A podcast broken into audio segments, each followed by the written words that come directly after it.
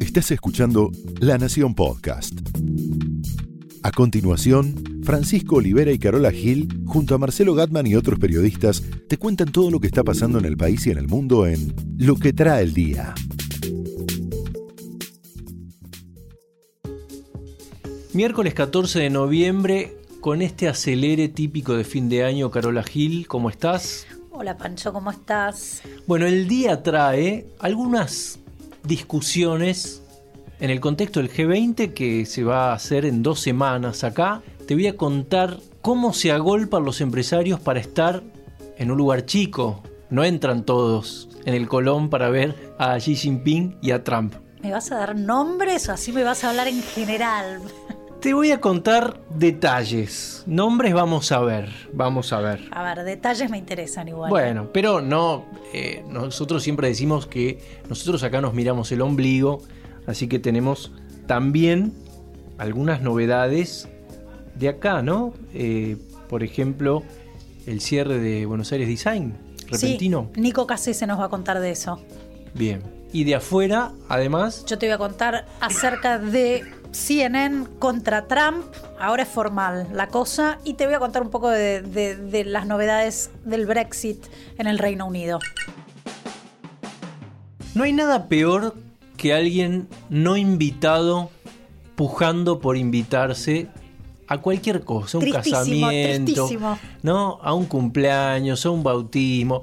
Yo creo que debería estar, dicen, empresarios que llaman, no entran más de 100 muchachos. Entradas limitadas para el Colón. el Colón, la noche, la gala del Colón del el viernes 30. ¿Y eso quién lo maneja? ¿Presidencia? Presidencia de la Nación. Eso depende de Marcos Peña.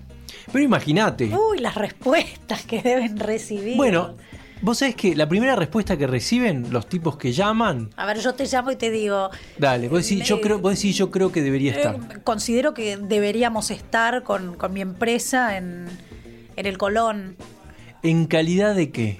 Ah, Eso es lo que, lo que contestan. Entonces ahí, bueno, se irán enterando algunos, algunos ya les dijeron que no, otros verán, están esperando la invitación, que no llegará nunca. Son 20 presidentes, inédito en la Argentina, nunca ha pasado, esto es la reunión multilateral más importante de la historia. Y bueno, con estas cosas, ahí lo interesante van a ser, además de las reuniones bilaterales, seguramente lo que se llama eh, reuniones pull aside, que es te agarro de la manga y te saco un pasillo y arreglamos una qué sé yo, un cargamento de algo que te mando a tu país y vos... Te pasilleo. Un acuerdo bilateral, ¿no? Te pasilleo, exactamente. Acá lo importante, en realidad el mundo está mirando la cumbre, si se da, entre, como decía yo recién, Xi Jinping y Trump. Largamente esperada, dos concepciones, podría decirse geopolíticamente los dos grandes adversarios del mundo, ¿no? Esto, este escenario se da de manera inédita después de 20 años de crecimiento de China. Estados Unidos toma conciencia de que el real adversario es justamente China, no el Estado Islámico. Claro. Perdió mucho tiempo después del 11 de septiembre, ¿no? Fue como una distracción. ¿Cuál es el papel argentino de esto? Bueno, Argentina se está tratando de acomodar. Como anfitrión, como anfitrión quiere ser lo que se llama el, en este tipo de reuniones, el honest broker. Algo así como un, intermediario de, buena fe. De buena fe, exactamente. Qué, bueno, qué lindo papel. Queremos estar ahí, pero esto es una formalidad. En realidad, la incógnita real de la Argentina es qué pasa después del triunfo de Bolsonaro en la región a los ojos de Estados Unidos. ¿Qué pasa si Bolsonaro empieza como espera la mayor parte de los analistas, a repuntar económicamente, se convierte en líder de la región y Argentina pasa a ser un segundo. Deja de ser, de alguna manera, el privilegiado de Estados Unidos. Nada prioritario, ¿no? Nada prioritario. Esa es una duda. Hay autoridades americanas, yo he tenido contacto con algunos, ¿no? Que hablan o me cuentan. Dicen que en realidad Estados Unidos le va a dar un tiempito a Bolsonaro, unos seis meses, para estudiarlo, porque en realidad, primero que no es tan fácil, no es, esto no es soplar y hacer botellas, que repunte Brasil, tiene reformas pendientes muy importantes, y además le desconfían de la parte nacionalista de, Bolsonaro, ¿no? Es, no olvidemos que es un capitán, ¿no? Retirado del ejército y la Cancillería ya está confirmado que la va a seguir manejando Itamaraty, que es muy nacionalista. Entonces, tiene sus dudas Estados Unidos y eso habrá que verlo andando. En principio, lo que está viendo el gobierno argentino en sus contactos con el gobierno de Trump es que el apoyo por ahora es incondicional, más de lo que la Argentina merecería, podríamos decir. Hay una especie de mea culpa en la Casa Blanca respecto de lo que pasó en el 2001. Ellos dicen, y lo han admitido ante el embajador argentino, ellos dicen, en el 2001 le soltamos la mano a Argentina porque estábamos en, en otra cosa, teníamos otros problemas. El principal, un atentado el 11 de septiembre, claro. dos meses antes. Menudo asunto del que ocuparse, ¿no? Exactamente. Esto lo admitió hace poco Rodríguez Llavarini en la Ditela, recordando esa época, contó que tanto Condoleezza Rice y Colin Powell, en el momento, en la discusión, le dijeron eso. Cuando él les explicaba, pero miren que Argentina es un líder cultural, político importante en la región, puede venir una ola contraria a lo que ustedes suponen. Ellos le dijeron, no podemos hacer nada, vamos a tratar de acotar los daños, estamos mirando a otro lado, estamos mirando a Medio Oriente, y acotar los daños es que Brasil no se contagie económicamente de la Argentina. ¿Qué pasó?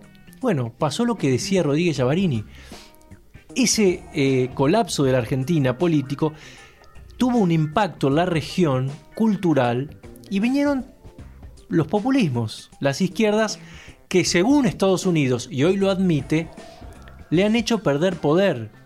Porque estaba mirando otro lado, pero además porque nunca ha sido tan impopular Estados Unidos como los últimos 15 años en esta región. Bueno, ahora habrá que ver qué es lo que pasa Sí, me ibas a decir algo. Sí, entonces le van a dar a Brasil este semestre que no le dieron a la Argentina en, su momento. 2001, bueno, bueno igual seis meses no es mucho. También hay que ver cómo se ubica la Argentina en este mapa mundial con un Estados Unidos muy en contra de la OMC, del multilateralismo al que China empieza a pertenecer en los últimos años, ¿no? Hubo, por ejemplo, algunos roces con la Unión Europea, en los últimos meses. Bueno, ayer con Macron. Sí, este fin de semana, sí, sí, sí, Macron versus Trump. Tengo para, para que escuchemos un audio de lo que dijo Macron, ahora te, en, en cuanto termine te lo traduzco. Dale. Car le patriotisme est l'exact contraire du nationalisme. Le nationalisme en est la trahison lo que Macron decía es que el nacionalismo es lo contrario al patriotismo, es la traición.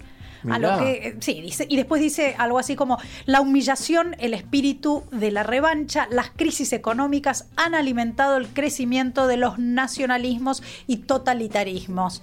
Y obviamente, inmediatamente, el señor Donald Trump contesta después en un tuit ¿no? Su formato favorito. Dice, el problema con Emanuel, sí, sí, es que goza de muy baja aprobación en Francia, el 26%, y una tasa de desempleo del 10%. Estaba tratando de cambiar de tema. Dicho sea de paso, no hay país más nacionalista que Francia. Gente muy orgullosa, escribe Trump, con todo derecho, ¿no? Por supuesto, dice. Podríamos resumirlo en nacionalista serás vos. Está muy bien. Seguimos con, con Trump, ya que, estábamos con Trump, seguimos con Trump. Pero ahora vamos a, algo que, una pelea que, que se formalizó. Porque la CNN acaba de iniciar ayer una demanda contra Donald Trump y varios de sus asesores pidiendo la, devolución inmediata de este, ¿te acuerdas el Hard Pass? Del que sí, que le habían sacado al colega. Sí, que es algo que otorga el, servicio secreto a, los corresponsales de prensa en la Casa Blanca. Entonces lo piden de vuelta para, para Jim Acosta. Pero, ¿qué, alega la, CNN? Bueno, que esto es una violación directamente de la primera y de la quinta enmienda. Recordemos, libertad de prensa, debido proceso en, el caso de, de Jim Acosta que se lo asignaron a, un juez de la corte, a Timothy Kelly, uno nombrado por Trump. Así que bueno, ya vamos a ver qué, ah, sí, es interesante eso. Así que en este caso, Jim Acosta y CNN en conjunto son querellantes contra, y mira quiénes van acá, Donald Trump, Sarah Sanders, la secretaria de prensa, el jefe de gabinete de, comunicación, Bill Shine, el director del servicio secreto, ¿no? que es el que definitivamente... El que pidió la tarjeta. Exactamente, Randolph Falles. Y el oficial, el pobre tipo que pide la credencial, ah, él también cae en la... ¿Y la chica del micrófono? No, la chica del micrófono era una pasante que estaba cumpliendo órdenes, no, no, pasa a, ser eh, una parte implicada acá. Por supuesto, la Asociación de Corresponsales de Prensa de la Casa Blanca se pronunció apoyando vehementemente a la CNN y la intención de, recuperar la credencial, pero básicamente porque dice que esto podría implicar así un, efecto eh, escalofriante para cualquier periodista que esté cubriendo estos temas en, la Casa Blanca. Lo que, lo que les interesa es que esto, por supuesto, no se repita en forma metódica con cada periodista que enfrente a Trump en estas en estas conferencias de prensa, ¿no? Bueno, pero no quiero que nos miremos tanto el ombligo, como digo siempre, y quiero ver qué es lo que pasa con el cierre repentino del Buenos Aires Design. Que nos va a contar Nicolás Casese. Nuestro compañero. Bueno, si sos amante de Recoleta, de Plaza Francia, no dejes de darte una vuelta al sábado por esa zona, porque ese será el último día del Buenos Aires Design. Así como lo escuchan, 25 años después de su apertura en 1993, se acaba un icono de Buenos Aires, el Buenos Aires Design, donde está el Jarro Café, de la casa, varios locales eh, de gastronomía, un lugar muy lindo, camping, donde se puede comer al aire libre.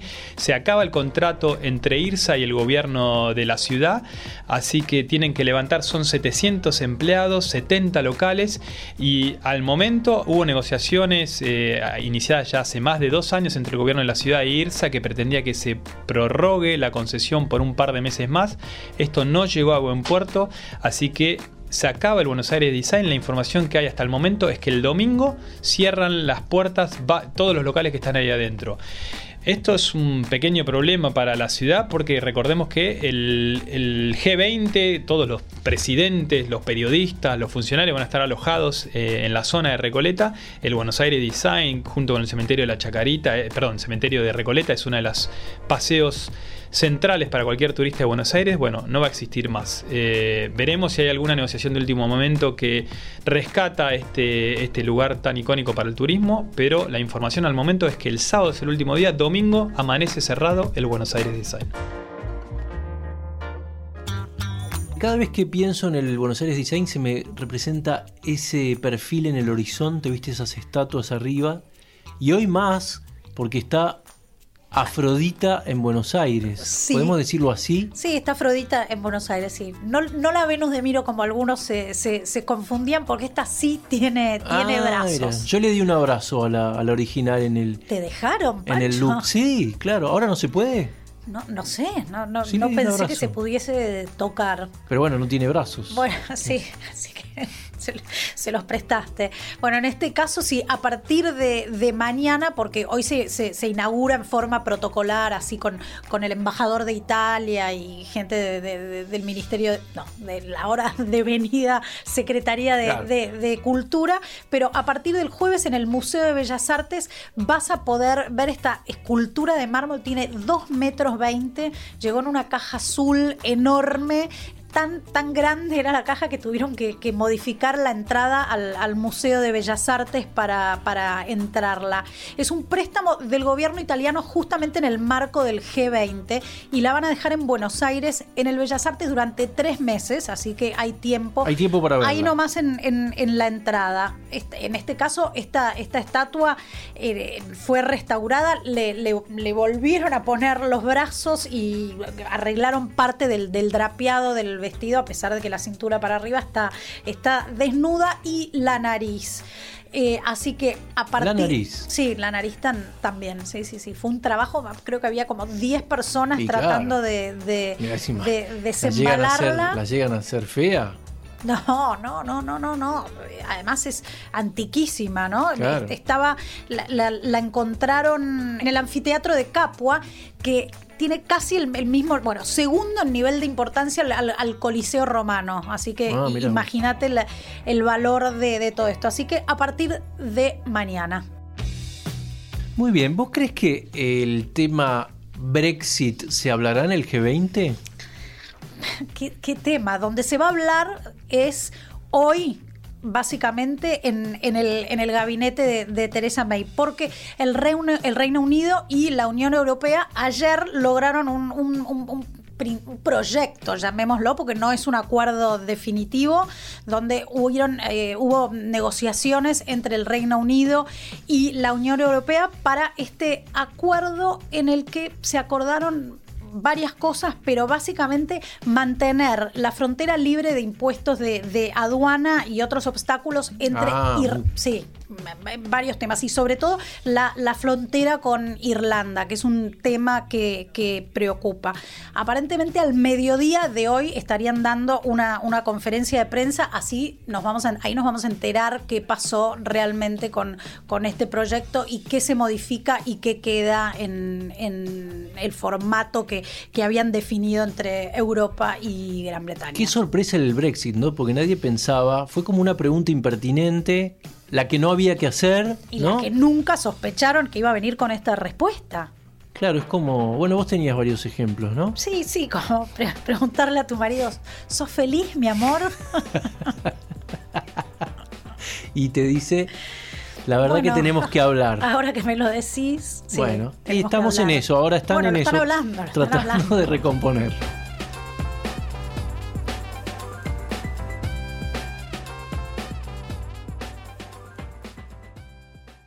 Esto fue Lo que trae el día, un podcast exclusivo de La Nación. Escucha todos los programas de La Nación Podcast en www.lanacion.com.ar. Suscríbete para no perderte ningún episodio. Estamos en Spotify, Apple Podcast, Google Podcast y en tu reproductor de podcast favorito. Seguí escuchando La Nación Podcast.